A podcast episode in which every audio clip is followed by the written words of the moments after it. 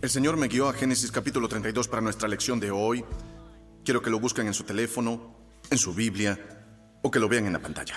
Quiero que vean esto con sus propios ojos. He estado leyendo el libro del Génesis con Elías y Kelsey y ha sido muy divertido. Vamos muy despacio. Nos dimos cuenta de que si leemos la Biblia tan lentamente, nos tomará cuatro años terminarla. Y nos parece bien porque cada día buscamos una lección. Cuando llegamos a este pasaje, supe que lo predicaría pronto porque me atrapó de una manera nueva. Hacía años que no predicaba sobre este pasaje. Y um, vamos a ver a este personaje bíblico Jacob en un combate de lucha libre. Y pues creo que esta es mi reacción para reflexionar. Me he acercado a todas esas mujeres y quiero predicar un mensaje de lucha libre o algo así. Estuve viendo a Jordan Burroughs ganar el séptimo campeonato el otro día. Eso fue genial. ¿Lo vieron? Deben verlo. Fue genial. Um, Miren Génesis capítulo 32, versículo 21. Déjenme leerles. Esta especie de... Esta, este versículo de transición. De esta manera los regalos lo precedieron, pero Jacob se quedó esa noche en el campamento. Aquella misma noche Jacob se levantó, tomó a sus dos esposas, a sus dos esclavas, a sus once hijos y cruzó el vado del río Jaboc. ¿Ven cómo el vado que tiene que cruzar suena como su propio nombre? Es una imagen de que lo que está pasando externamente es realmente secundario a lo que está pasando internamente. Y cuando nos centramos en las situaciones que tenemos que atravesar, a veces nos perdemos el objetivo porque Dios utiliza las situaciones para tratar los problemas que hay en ti. Y si todo lo que quieres es que Dios te haga pasar por la situación, te perderás lo principal que Dios quería hacer. Entonces recrearás la situación que superaste porque no trataste con el problema que la causó en primer lugar. Eso es lo que ocurre en Génesis 32. Y lo sé porque Jacob está a punto de tener un combate de lucha libre, que es lo mismo que estaba haciendo en el vientre de su madre. Su madre, Rebeca, cuando ella, cuando ella descubrió que estaba embarazada de gemelos, lo supo porque lo sintió luchar dentro de ella. Y entonces, estos dos niños, Jacob y Esaú, son, vamos a ver a los dos en este pasaje, principalmente a Jacob, pero ellos ya llevaban peleando entre sí 97 años. 97 años. Esa es la edad que tienen durante este combate de lucha. Y, ah, pero aquí no se trata de Jacob y Esaú, sino de que Jacob se está preparando para reunirse con su hermano Esaú, porque él trata de regresar a su casa. Pero observen lo que sucede mientras se prepara para reunirse con Esaú.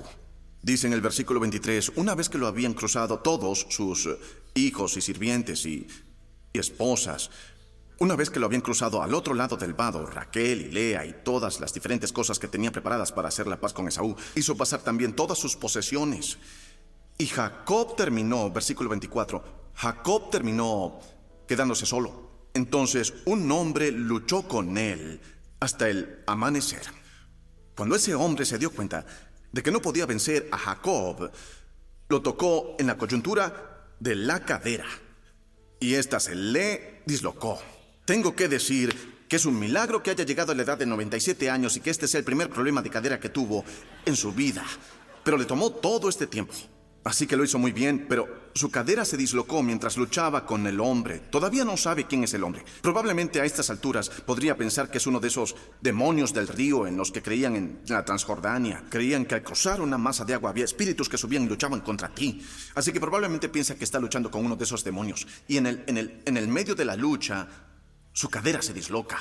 Y el hombre le dijo, versículo 26, Suéltame, que ya está por amanecer, no te soltaré. Hasta que me bendigas, respondió Jacob, te voy a agarrar con estas manos artríticas y te voy a sujetar hasta que tenga los nudillos blancos. No tirás hasta que me bendigas. ¿Cómo te llamas? le preguntó el hombre. Me llamo Jacob, respondió. Entonces el hombre le dijo, ya no te llamarás Jacob, sino Israel, porque has luchado con Dios y con los hombres y has vencido. ¿Y tú cómo te llamas? le preguntó Jacob. ¿Por qué preguntas cómo me llamo? le respondió el hombre. Y en ese mismo lugar lo bendijo. Así que Jacob llamó a ese lugar Penuel porque dijo, he visto a Dios cara a cara. Penuel significa rostro de Dios. He visto a Dios cara a cara y todavía sigo con vida. Alguien grite, sobreviví. Sobreviví. Sobreviví. Cruzaba Jacob por el lugar llamado Penuel cuando salió el sol a causa de su cadera dislocada y barrangueando. Por esta razón los israelitas no comen el tendón que está en la coyuntura de la cadera, porque a Jacob se le tocó en dicho tendón. Cuando Jacob alzó la vista y vio que Esaú se acercaba con cuatrocientos hombres, repartió a los niños entre Lea, Raquel y las dos esclavas. Al frente de todos colocó a las criadas con sus hijos, luego a Lea con sus hijos y por último a Raquel con José. Jacob por su parte se adelantó a ellos, inclinándose hasta el suelo, siete veces mientras se iba acercando a su hermano. Porque Saúl era un hábil cazador y Jacob era un hábil cocinero. Así fue como Jacob consiguió que comiera sus frijoles y cambiara su primogenitura, y por eso Saúl se enfadó tanto que quiso matarlo. Así que cuando él es cazador y tú eres un cocinero, te inclinas y dices, hombre, ¿podemos resolver esto con nuestras palabras? Realmente no hay necesidad de que peleemos. Pero Esaú corrió a su encuentro y echándole los brazos al cuello, él no esperaba eso. Lo abrazó y lo besó. Entonces los dos se pusieron a llorar. Wow. ¿No es una locura que él estuvo despierto toda la noche preocupado por eso? Dios ya lo había resuelto cuando llegó allí. ¿Cuántas cosas en tu vida han sido así? Cuando realmente lo hiciste, no era tan malo como pensabas que iba a ser. El verso del que quiero predicar es, es muy simple, está en el versículo 29. Dice, y en ese mismo lugar lo bendijo. Eso es de lo que quiero predicar hoy. El título de este mensaje es En conflicto, pero confiando. En conflicto, pero confiando. O si quieren seguir en la corriente de lo que he estado predicando las últimas semanas sobre Dios te cubre la espalda, podrían dirigirse a su vecino y decirle, Dios te cubre En esto. en esto, En esto. en esto, en esto. Díganle a alguien, Dios te cubre Dios te cubre. en esto. En esto. Verás cómo reacciona. Qué historia tan increíble, qué historia tan épica. ¿No es una historia bíblica increíble? Juntemos las manos por la Biblia. Es increíble. ¿Y ya se van? Estoy empezando. Muy bien, siéntense. Bueno. Supongo que ya les di la parte más importante, les cité la escritura.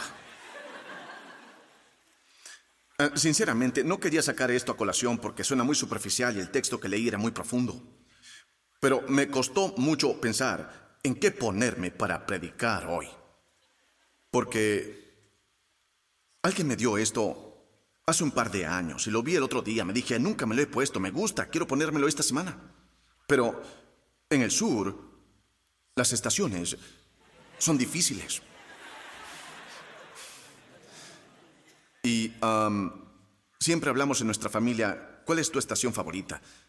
Graham, Graham dice que la primavera es el otoño sin marca. Esa es su teoría. A Holly y a mí nos encanta el otoño porque cuando salimos a pasear, somos muy aburridos en cierto modo, pero nos encanta, nosotros lo, lo aceptamos. Una de nuestras cosas favoritas es hacer crujir las hojas y ver quién las hace crujir más fuerte. Y siempre hacemos competiciones de crujido de día cuando salimos a pasear. Es muy sencillo. Es una cita barata, por cierto, si, si quieren intentarlo. Lo hacemos, salimos el otro día. Holly estaba toda abrigada con sudadera y capucha. Y yo me reía con camisetas sin mangas. Porque nuestro camino de entrada es un poco largo, así que cuando estábamos en la sombra de nuestra entrada, ella pensó, oh, es otoño, el fútbol comenzó, así que es otoño. Tan pronto como salimos de la sombra, se quitó la capucha. Nos miramos y nos reímos, y ella dice, falso otoño. El falso otoño es algo que quizás no conozcan si no están en el sur. Es, es cuando sales a la calle y hay 59 grados.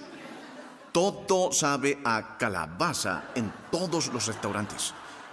Pero en cuanto vuelves a entrar para buscar ese bonito cardigan que has estado guardando todo el verano y que esperabas para el otoño, vuelves a salir y ya hay 96 grados en Charlotte. Y solo han pasado cinco minutos. Puede ser refrescante porque sentirse caliente un momento y luego Dios simplemente soplará aire acondicionado, como Gabriel simplemente soplará en tu cara. Y dirás, otoño, te siento. Bienvenido, otoño. Pero no te dejes engañar, no te dejes engañar, no te desanimes. Solo es un falso otoño. Así que asegúrate de meter en la maleta al menos tres conjuntos diferentes cuando salgas por la mañana. Es un falso otoño. Oh, sí, el fútbol comenzó, pero aún no es otoño. Es un falso otoño. El otro día pasamos ante la gente haciendo crujir hojas y un tipo nos dice con un acento muy norteño. No voy a imitarlo porque podría resultar ofensivo ya que no sé hacerlo también. Pero era así. ¿Qué os parece este tiempo otoñal? Y Holly se vuelve hacia mí y dice, norteño, falso otoño. No lo sabe, no se lo digas, no se lo estropees. Cree que se va a quedar así. Falso otoño. ¿Saben de lo que estoy hablando? Falso otoño. Sí. Así que no sabía si ponerme esto hoy. Porque me parece que es otoño. Los niños han vuelto al colegio. Chick-fil-A tiene este batido de especias de otoño. Pero no sé realmente si es, es, es una estación intermedia. Es una estación intermedia. Estoy de pie en mi armario, no sé cuál escoger porque he estado esperando para usar esto, pero podría ser ahora. En el auditorio lo mantenemos a 57 grados en Elevation Valentine para que sigan despiertos, así que no me preocupa cómo va a estar este lugar. Eso es obligatorio. Pero la cosa es un requisito para predicar. Aunque puedo calentarlo y predicar sobre el infierno y veremos qué ocurre. Estoy sintiendo la llama, cariño. Pero para mí no hay nada más difícil que las estaciones intermedias. Una cosa es pensar en qué ponerse, quiero decir, podría quitarme esto si eligiera mal, pero hay otras cosas, otras cosas en la vida, las cosas intermedias, que pueden dejarte sintiéndote irritable, inestable e inseguro. Como si tuvieras una crisis de identidad. Como si realmente no supieras con cuál poder ir. Las cosas intermedias. La Biblia dice, y nos gusta citar en Romanos 8, 28, todas las cosas cooperan para el bien de los que aman a Dios y son llamados según su propósito. Todas las cosas. Que alguien diga, cosas. Luego dice un poco más abajo en el libro de Romanos, creo que en el versículo 31 dice, ¿qué diremos en respuesta a estas cosas que Dios nos ha predestinado, que Dios nos ha llamado, que Dios nos ha justificado y nos ha glorificado? Todo esto en Romanos capítulo 8. Yo soy todas esas cosas. Soy llamado por Dios, soy justificado por Jesús, soy glorificado con Él. Estoy unido a Él. Soy un heredero en conjunto con Jesucristo. Él y yo nos unimos y obtuve todo lo que Él tiene para mí cuando invoqué su nombre. Él dijo que vendría a vivir en mí, estaría conmigo y no me dejaría ni me abandonaría. Así que soy todas esas cosas. Lo que Él dijo que soy, eso es lo que soy. Por lo que me llame, eso es lo que seré. No importa lo que me pida, hacia allá me dirijo. Lo que sea que me etiquete, eso es lo que vivo. Yo soy todas esas cosas, llamado, justificado, glorificado. Sin embargo, el contexto de Romanos capítulo 8 es interesante porque habla de los gemidos que ocurren en nuestro interior mientras esperamos nuestra adopción y esperamos ansiosamente ser llevados a la plenitud de lo que tenemos como primicias. Cierto. Es la manera que tiene Pablo de decir que estamos en lo intermedio. Sabemos que somos llamados, pero a menudo estamos confundidos. Sabemos que somos justificados, pero a menudo lidiamos con la culpa. Sabemos que somos glorificados, pero a menudo nos sentimos molestos. Porque estamos en las cosas intermedias. Yo soy todo eso llamado justificado, glorificado, porque Cristo lo dijo. Pero a veces también soy otras cosas. Claro que sí. Soy algunas otras cosas. Puedo ser egoísta, Puedo ser grosero, puedo ser ignorante, puedo ser compulsivo. Me estoy deprimiendo ahora mismo al pensar, al pensar en las otras cosas. Y la verdad es que estoy en conflicto. En conflicto. Estaba en conflicto al pensar en qué ponerme para ir a la iglesia hoy en conflicto al pensar en lo que iba a predicarles hoy. Estoy en conflicto en este mismo momento en que me presento ante ustedes y trato de decirles que soy todas estas cosas maravillosas en Cristo, con todos los recordatorios detrás de mí, de todas las formas en que me quedé corto a la gloria de Dios esta semana. La, la verdad es que estoy en conflicto. Esta es una de las cosas de estar en el intermedio. puedes sentirte un poco conflictuado. Solo imaginen... No, no lo voy a demostrar. A, dos hombres grandes y fuertes parados a cada lado de mí hoy. Y uno me está alando para acá y otro me está alando para allá. Y aquí estoy en el medio de las cosas. Entre mi llamado celestial, llamado, justificado, glorificado, justo en Dios, y luego mis tendencias pecaminosas, pereza, autocompasión. Puedo ser muy, puedo ser muy, puedo ser una víctima muy convincente. La culpa es de ellos, ellos fueron, deberían haberlo hecho. Puedo, puedo ser muchas cosas. Eh, eh, estoy conflictuado.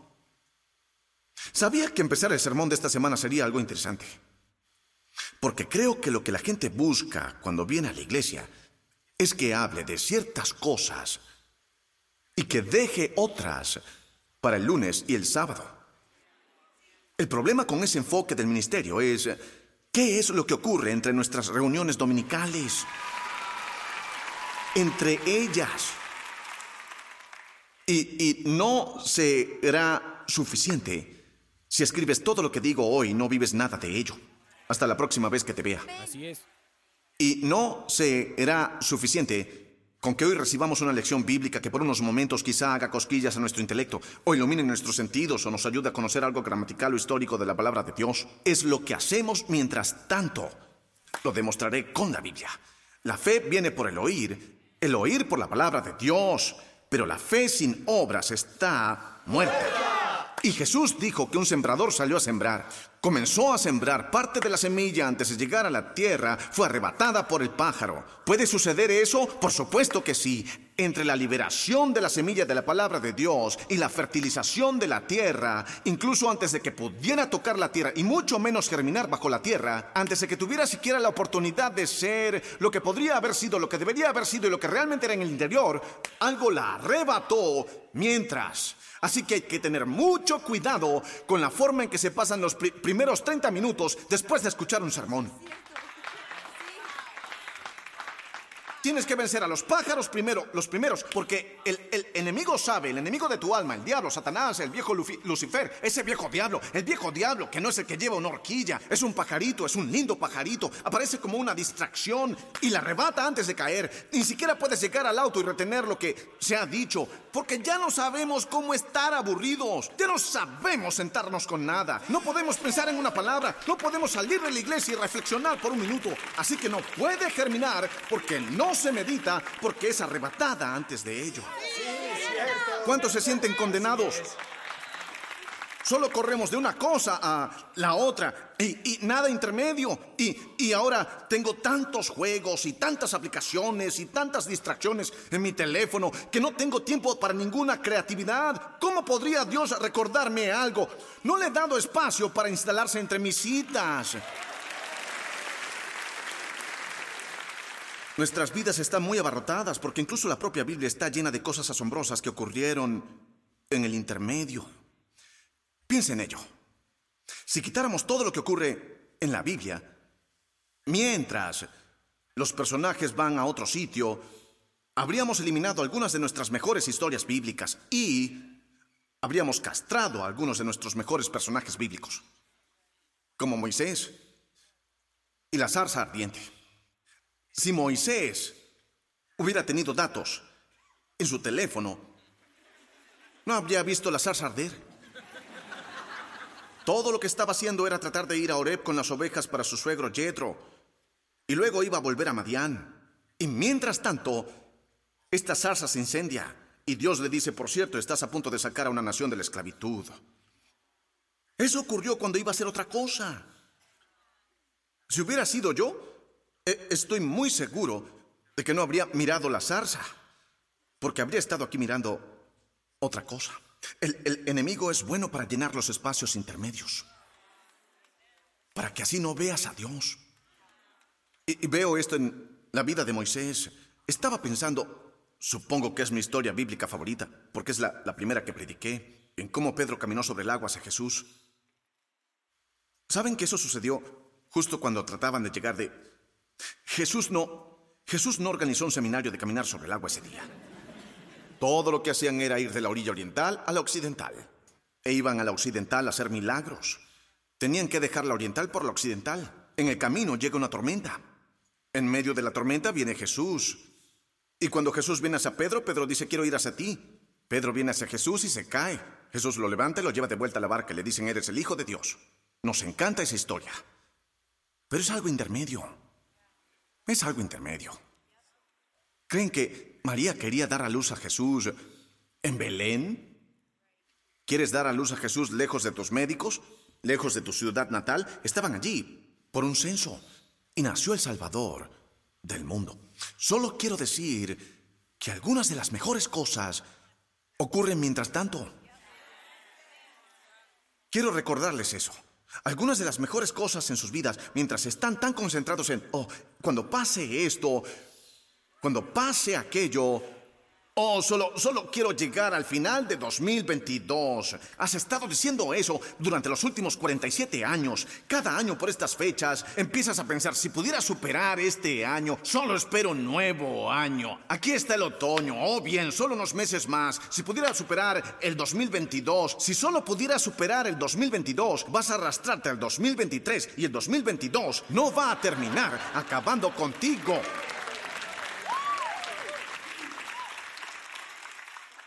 Me quedé atrapado en una trampa en un momento de mi vida de solo sobrevivir entre los domingos como predicador.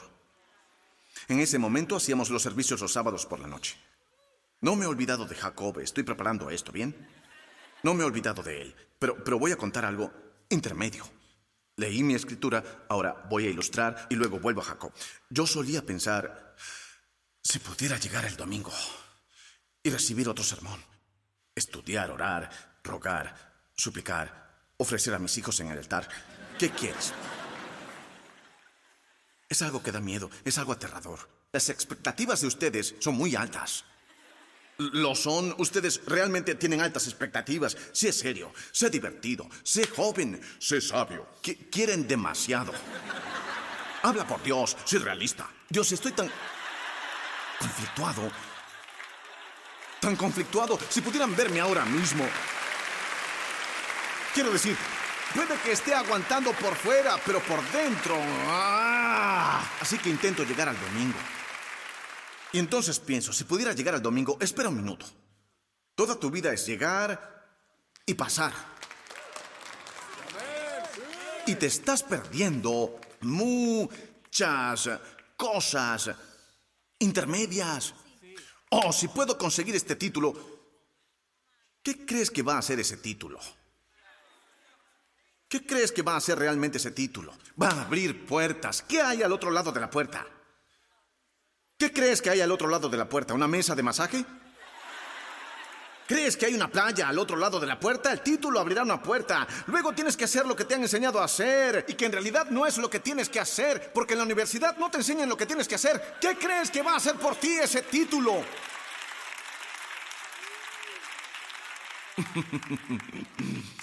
Que alguien grite, estoy en el intermedio. Estoy en el intermedio. No lo gritaron de forma convincente porque no es sexy. Oh, vean esto, vean esto. Que alguien grite, ¡lo logré! ¡Lo logré! ¿Ven cómo lo han hecho mucho mejor? Griten esto, ¡lo voy a hacer! ¡Lo voy a hacer! Vamos, grítenlo con fuerza. Pero eso del intermedio no lo han dicho muy bien. No practicamos eso. No practicamos el intermedio. No sabemos realmente cómo estar allí. Y realmente no sabemos cómo estar en el medio. O definitivamente sabemos cómo pensar en el futuro. Solo sabemos cómo en nuestras mentes... Me imagino a Jacob. Él, él va a reunirse con Esaú. Él dice, bien, ahora cuando llegues, dale un primer regalo. Y luego le das un segundo regalo para que no me mate. Le das un tercero. Él está allí en el futuro. Es muy bueno enviando cosas por adelantado. Está enviando todo por adelantado. Así que piensa que todo estará bien cuando llegue allí. Está enviando todo por adelantado. Por cierto, ha recorrido un largo camino. Acaba de regresar de Mahanaim, donde los ángeles de Dios se reunieron con él.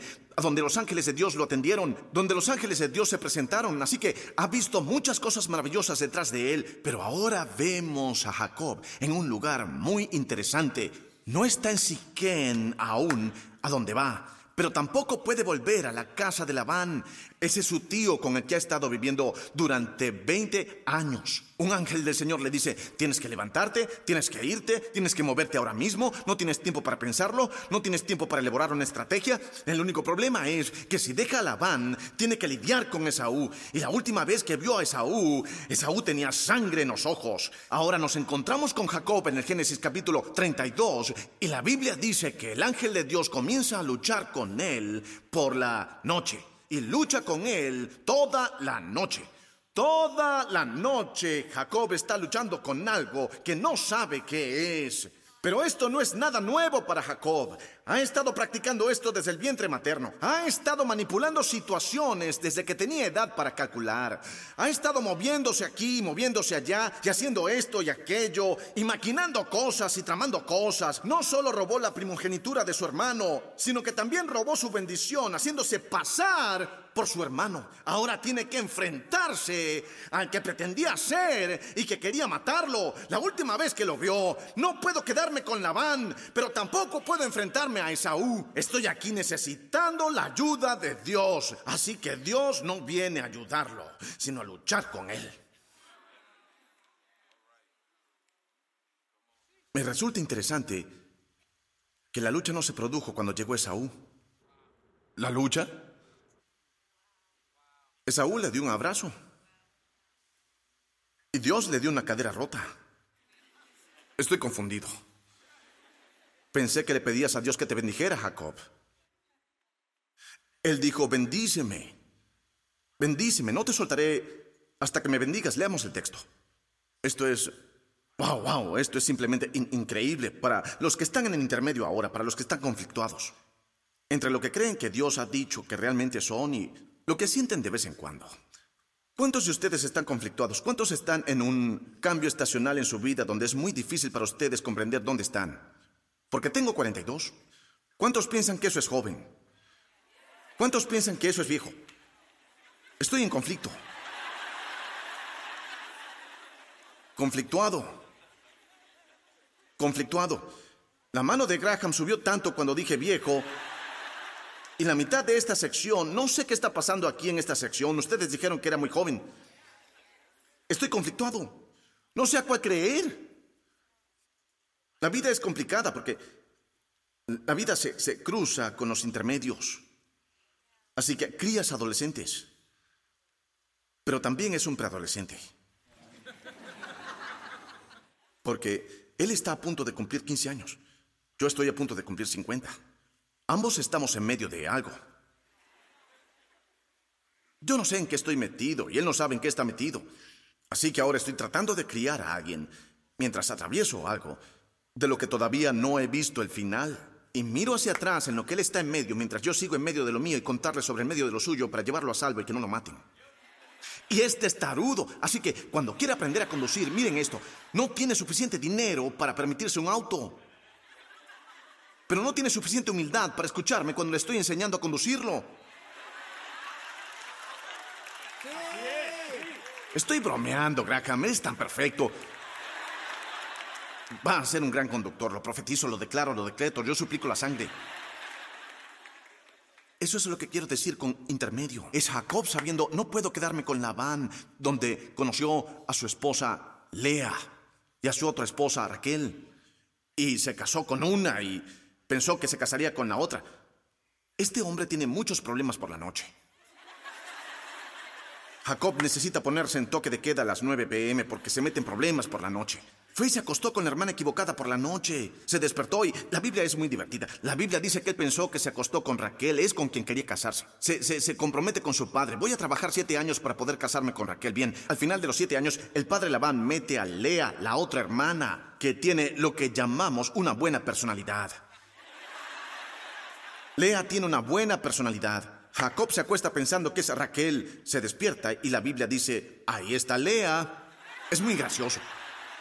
Esto es algo así, porque todo en el texto, vean, esto es lo que me, me atrajo del texto cuando pensaba en estar en medio de las cosas. Ya nadie me llama el joven pastor, pero tampoco nadie piensa que soy un viejo sabio. Oh Dios, ¿qué soy? No soy un cristiano espiritual que cita la Biblia y que habla en lenguas todo el tiempo, pero tampoco trato de maltratar a la gente y comenzar peleas porque he aprendido demasiado para ser molesto todo el tiempo y sé que voy a tener que limpiar los desórdenes después de hacerlos y soy demasiado salvo para estar enojado y demasiado carnal para ser perfecto. Estoy atascado en el medio sintiéndome como, ¡ah! Conflictuado. Porque si pudiera si tuviera el autocontrol para solo orar por la gente, eso sería una cosa. Si solo fuera mundano y supiera jiu-jitsu, podría manejarlo así. Pero estoy en medio. Entonces, es de noche. Jacob se dirige a lo que cree que es su cita. Está dejando lo que ha sido su refugio. Y Dios se encuentra con él en el medio.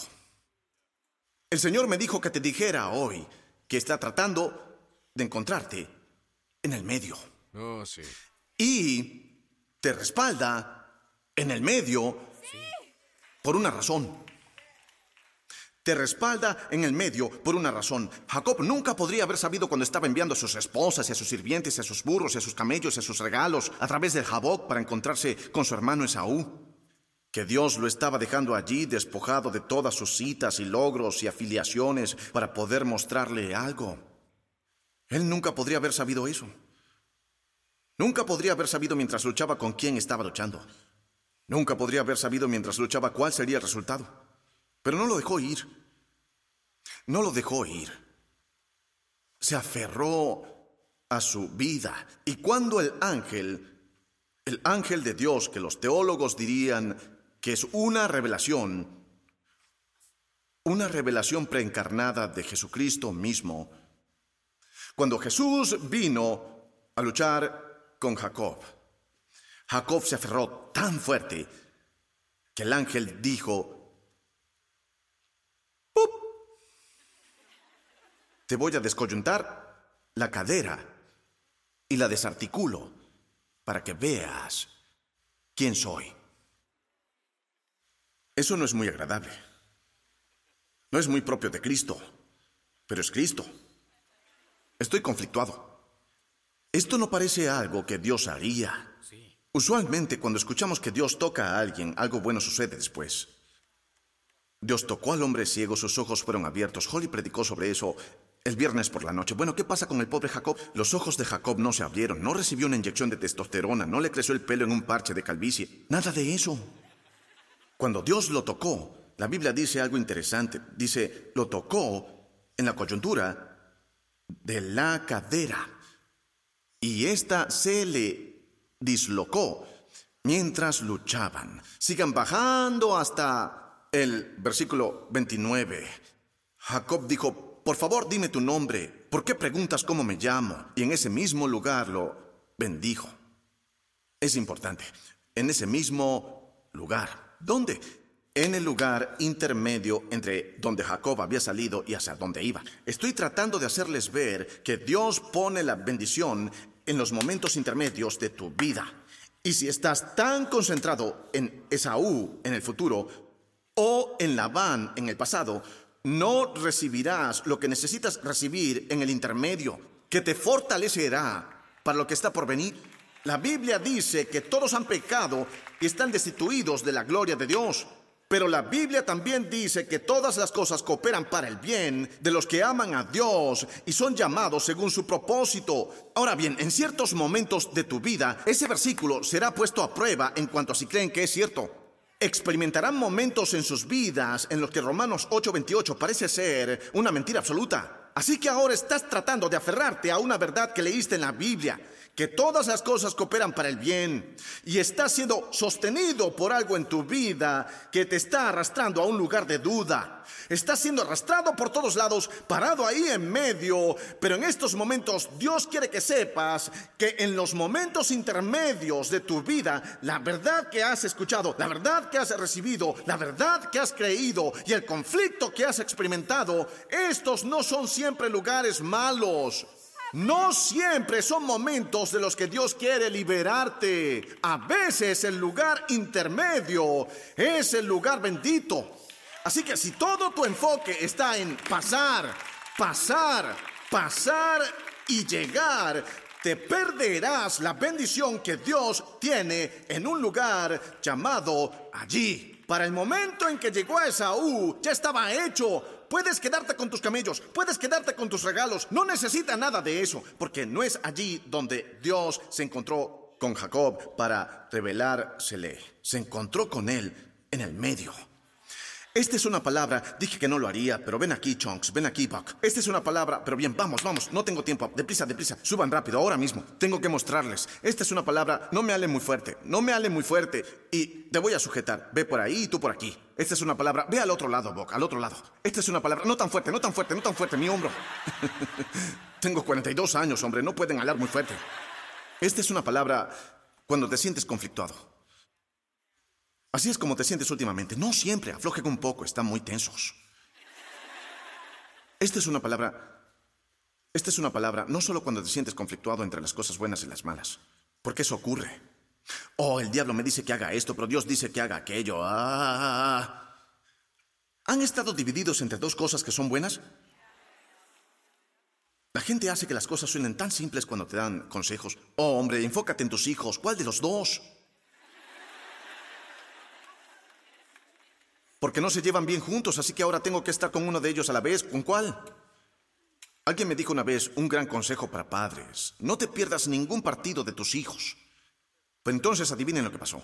Graham tenía un partido y Abby otro. Ambos el sábado. Y el entrenador no me llamó para decirme, ¿estará bien? Sé que tienes que predicar el domingo. Porque ¿cuántos de ustedes esperan cuando vienen a la iglesia que yo estudie la palabra de Dios y prepare algo para decirles? ¿Estarían de acuerdo si llegara aquí y solo lo improvisara? ¿Se sentirían bien si dijera, hable Espíritu Santo, y esa fuera la primera vez que mirara mi Biblia? No, ustedes esperan que sea un buen pastor, así que aquí viene el conflicto cada semana. Muy bien, Señor, necesito estudiar y preparar algo. Pero ¿saben qué? Mis hijos, mis hijos también esperan algunas cosas, y deben hacerlo, son mi prioridad. Son mi prioridad.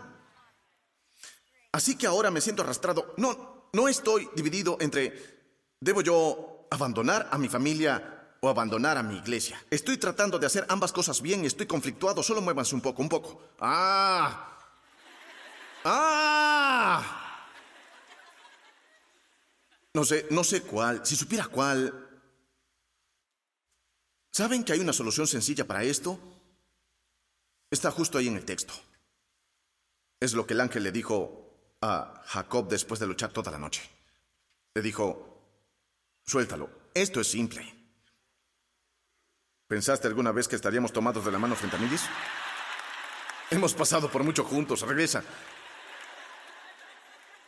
El ángel dijo, el ángel dijo, suéltate. Es así de simple, solo suéltalo. Suéltalo. Así que ahora voy a ilustrar eso y verán por qué no es tan simple. ¿A quién debo dejar ir? Conflictuado. Solo confía en Dios. Confía en el Señor. ¿Cómo? Con todo tu corazón. No estoy hablando de eso. Estoy preguntando, ¿doy dinero a mi iglesia o doy dinero en el fondo universitario de mis hijos? Porque creo que Dios quiere que haga ambas cosas. Estoy dividido. caminen, solo un poco, caminen. Estoy dividido así. Y si me suelto, algo se va a desmoronar. He estado predicando a alguien toda la semana en mi espíritu. No sé quién eres, pero el Señor me mostró que estás conflictuado. Y no porque no ames al Señor. Y no porque no crea que todas las cosas cooperan. Lo que pasa es que estás entre dos cosas y no sabes cuál debes soltar o de cuál agarrarte. Estás conflictuado, estás estresado, no puedes dormir y no puedes pedir consejo a la gente porque simplifican demasiado. Dicen, oh, solo confía en el Señor, pero estoy confiando en el Señor y sigo conflictuado. Yo no sé qué hacer. suelta y deja a Dios. ¿Cuál de ellos es Dios?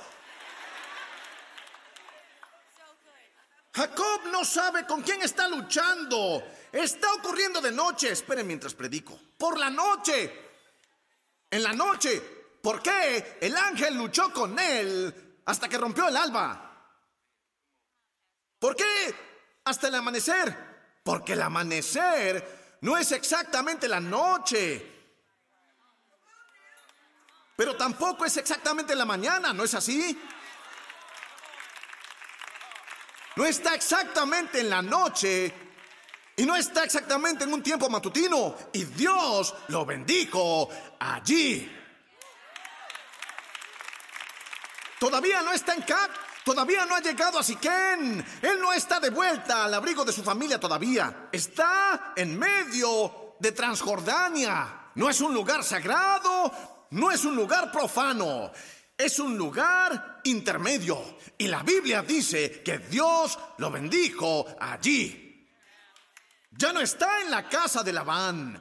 Tampoco está en la casa de su padre. Está en algún lugar intermedio. Todavía no se ha graduado. Todavía no has vencido la adicción. Todavía no la has dejado atrás. Todavía no la has borrado del todo. Todavía no te ha dejado en paz. Todavía no la tienes bajo control. Todavía no lo tienes dominado. Todavía no lo tienes dominado. Y estás conflictuado. Porque soy libre, pero todavía me gusta. Amén. Amén. Lo estoy venciendo, pero sigue respirando en mi cuello. Estoy dividido. Lo bendijo allí. Al amanecer. No es de día, pero no es de noche. No es el hogar, pero no es Harán. No es el lugar de donde vino. No es donde va. Está en el medio. Está en el medio. Y Jacob aguantó. Dijo, no vas a ninguna parte. No vas a ninguna parte. El ángel dijo, ah, sí. ¡Pup! Y vean, obtuve esta, obtuve esta revelación de este versículo. No puedo creer que nunca haya predicado esto antes. Perdónenme por no haber predicado esto antes, gente. Esto es tan tierno, tan poderoso, pero se te escapa. Dice que después de que Dios lo bendijo, ¿dónde? Allí. ¿Dónde? Bien, limpia tu vida, te bendeciré. Pon en orden tu vida, te bendeciré. Resuelve todo, te bendeciré. Hazte más inteligente, te bendeciré. Lee tres libros, te bendeciré. Memoriza un par de versículos, te bendeciré. Llega al lugar al que vas, te bendeciré. Supera los tiempos difíciles, te bendeciré. Pasa el 2022, te bendeciré. Si llegas al 2023, será, será en el 2023. Ese es un estúpido sermón de Año Nuevo. No lo predicaré. Porque la Biblia dice que lo bendijo. ¿Dónde? Allí. Ahora vean lo que nunca vi en el versículo 32. Dice, por esta razón los israelitas no comen el tendón que está en la coyuntura de la cadera, porque a Jacob se le tocó en dicho tendón. Pon tu mano en el tendón. No estoy haciendo esta ilustración. Ya saben, él era fisioterapeuta. ¿Qué tendón tocó el ángel? Estuve pensando en eso toda la semana, gente. Pensé, ¿fue la banda iliotibial? ¿Fue el tendón del glúteo? ¿O fue otro? Quiero decir, todo ese tejido podría haber sido. Y la Biblia dice que tocó cerca del tendón. ¿Saben lo que eso me dice? Que a veces Dios toca un lugar, cualquiera puede decirte, que si se descoyuntara del todo la cadera de Jacob, no habría vuelto a caminar. Pero si se descoyuntara del todo la cadera de Jacob y el tendón se rompiera, todavía podría caminar. Pero caminaría diferente a partir de entonces.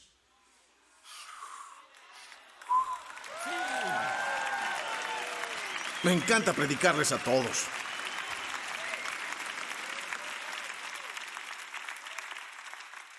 ¿Saben por qué están gritando por una lección de anatomía?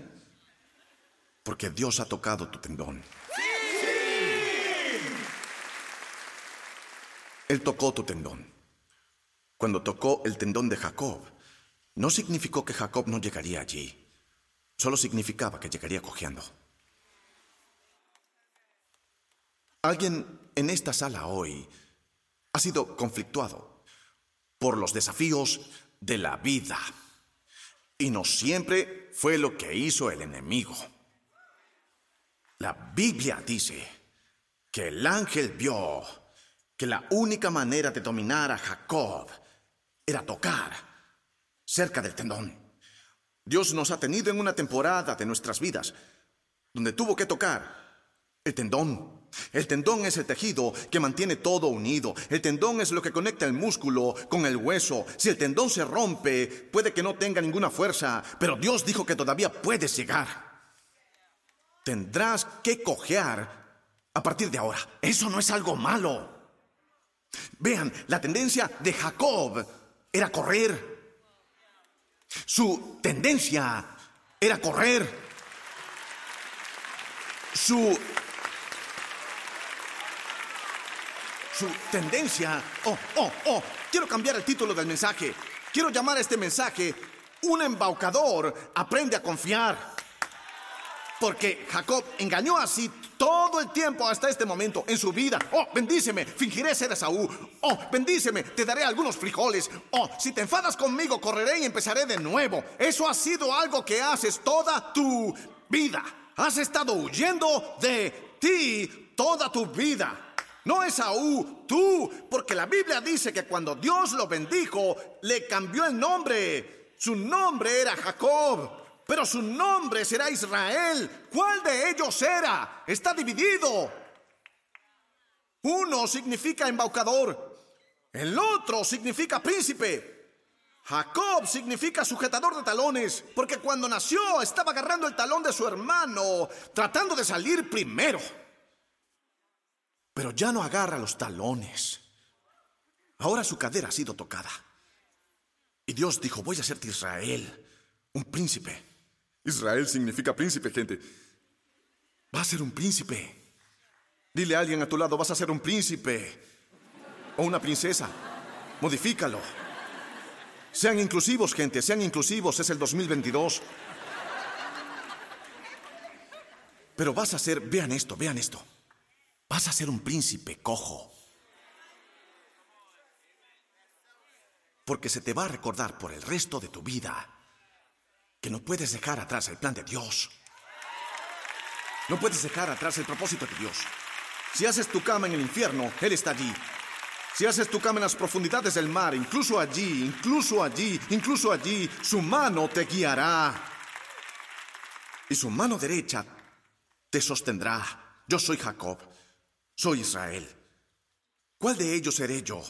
Eso es lo que estás decidiendo cada día que te levantas. Eso es lo que estás decidiendo en cada situación en la que entras. ¿Voy a caminar según mi nueva naturaleza o a mi viejo nombre?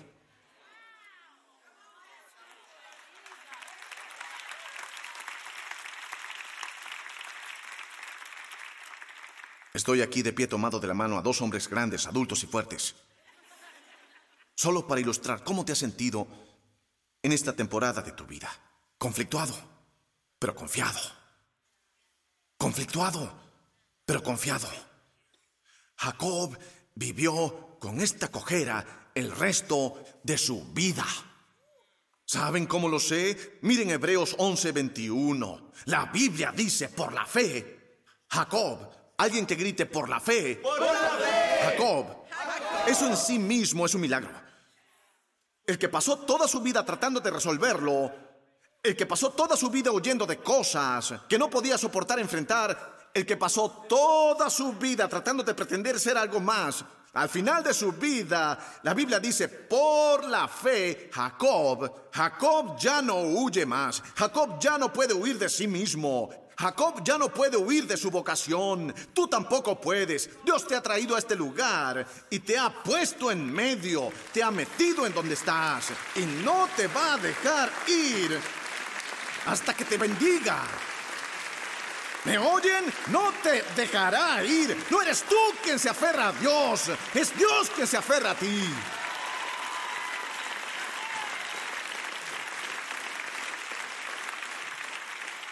Dios va a dar a algunos de ustedes una pequeña bendición, ¡Bup! esta semana. Lo bendijo con un ¡Bup! esta semana. Hizo ¡Bup! y lo bendijo. ¡Bup! Él dijo, no huyas de esto. Tú quédate aquí. Acepta tu llamado. Recibe tu herencia. Eres un coheredero con Jesús. Tú eres esa cosa. Les digo que Jacob, por la fe, coloquen de nuevo el pasaje Hebreos 11:21, por la fe, Jacob, cuando estaba muriendo, ¿qué? Él está justo entre la vida y la muerte. Y miren lo que hizo justo entre su vida y su muerte. Él bendijo, bendijo, bendijo, bendijo, bendijo. ¿Ven la transformación? Dijo, bendíceme, pero al final de su vida dice, sé bendito. Por eso Dios tocó su tendón para que pudiera caminar diferente. Pensar diferente, hablar diferente. ¿Puedo continuar? Sí. Unas pocas palabras más, unas pocas palabras más. Por la fe, Jacob está entre los portales de la eternidad y el marco temporal de su humanidad y comienza a bendecir a los hijos de José. ¿Quién es José? El hijo que fue arrojado a un pozo, el hijo que pensó que nunca volvería a ver, el hijo que pensó que estaba muerto. Su corazón estaba desgarrado, su abrigo estaba desgarrado, pero Dios no había terminado con José. Vengo a declarar, no ha terminado, solo estás en el intermedio. ¡Aleluya! ¡Aleluya! Por fe, José. Por fe, Jacob bendijo a los hijos de José, a quienes nunca pensó que volvería a ver. Es un milagro, es un milagro, es un milagro, es un milagro. Y adoró mientras se apoyaba en la punta de su bastón. Nunca dejó de cojear, pero nunca dejó de caminar. Vean, vean, vean. Vas a llegar allí. Vas a llegar cojeando, cojeando. Vas a llegar cojeando, cojeando, cojeando. Llegarás cojeando. Cojeando. El tejido de todo el mundo está desgarrado. Las caderas de todos están fuera de su sitio. Han pecado y están destituidos de la gloria de Dios. Todos los que salen de esta iglesia hoy están cojeando en algún área de su vida. Todos están conflictuados. Este es un mundo fragmentado. Este es un mundo caído. Somos... Somos polvo. Pero en estos vasos de barro tenemos el tesoro de la gloria de Dios.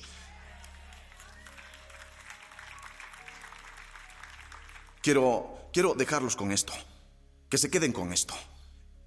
Incluso en su último aliento, su nombre seguía siendo Jacob. Él nunca dejó de cojear. Incluso cuando bendijo a los nietos de los chicos que serían la nación de Israel, nunca dejó de ser Jacob. ¿Y saben lo que el Señor me dijo que tenemos que hacer? Tenemos que confiar durante el conflicto. Cuando la vida se siente como si tirara de ti en direcciones opuestas y no lo haces muy bien en ninguna de ellas, ¿cuántos han dicho esta semana en su vida, hombre, no siento que lo estoy haciendo bien en ninguna de estas áreas de mi vida? No me va bien en casa, no me va bien en el trabajo, estoy muy disperso, he estado tan ocupado. Oh, si pudiera tener una sola cosa, oh, podría aferrarme a esa única cosa, podría ser esa única cosa. Pero la realidad de la vida no es esa, ¿verdad? Es esta. Es esta. Y el Señor me dijo que tienes que aprender apoyarte en los lugares donde eres débil. Por la fe, bendijo mientras se apoyaba en su bastón. Señor, hoy nos apoyamos en ti, no en nuestro propio entendimiento o en nuestras predicciones, no en nuestras imágenes, no en nuestras preferencias, sino por la fe de Jacob y por la fe de nosotros. Les hablo a todos los que se han sentido un poco distraídos esta semana. Y les hablo de la paz de Dios sobre sus vidas para que sepan que Dios permite estos conflictos en nuestras vidas a veces, ya sea rompiendo tu tendón o rompiendo una relación. Usamos analogías físicas, pero estamos tratando con realidades espirituales. El conflicto generalmente no se limita a lo físico. El hecho es que algunos de ustedes están aprendiendo a confiar en Dios por un camino que nunca han recorrido por sí mismos. Y Dios dijo que por eso te dio un bastón en el que apoyarte y una palabra a la que aferrarte. Esto es lo que se siente al estar en medio. No es del todo otoño, no es del todo verano. No estoy del todo aquí, no estoy del todo allí. No soy del todo santo, pero realmente quiero serlo. Dios dijo, te respaldo en el medio. Vas a llegar allí. Lo vas a hacer. Vamos, te estoy hablando. No sé quién eres, pero has estado en mi corazón. Vas a llegar allí. Pero no te pavonearás. Vas a ser un príncipe cojo. Vas a tener que aprender a someter estas cosas al Espíritu Santo. No digo que Dios no te dará la victoria. No digo que algunas cosas no saldrán de tu vida. No digo que siempre vas a lidiar con la depresión en este nivel. Pero siempre tendrás la marca donde tocó tu tendón. Así que cuando llegues allí, sabrás que fue Él. Que fue Él. No fui yo. Fue Él. Fue Él quien lo hizo. Fue Él. Fue la gracia. Fue por la fe.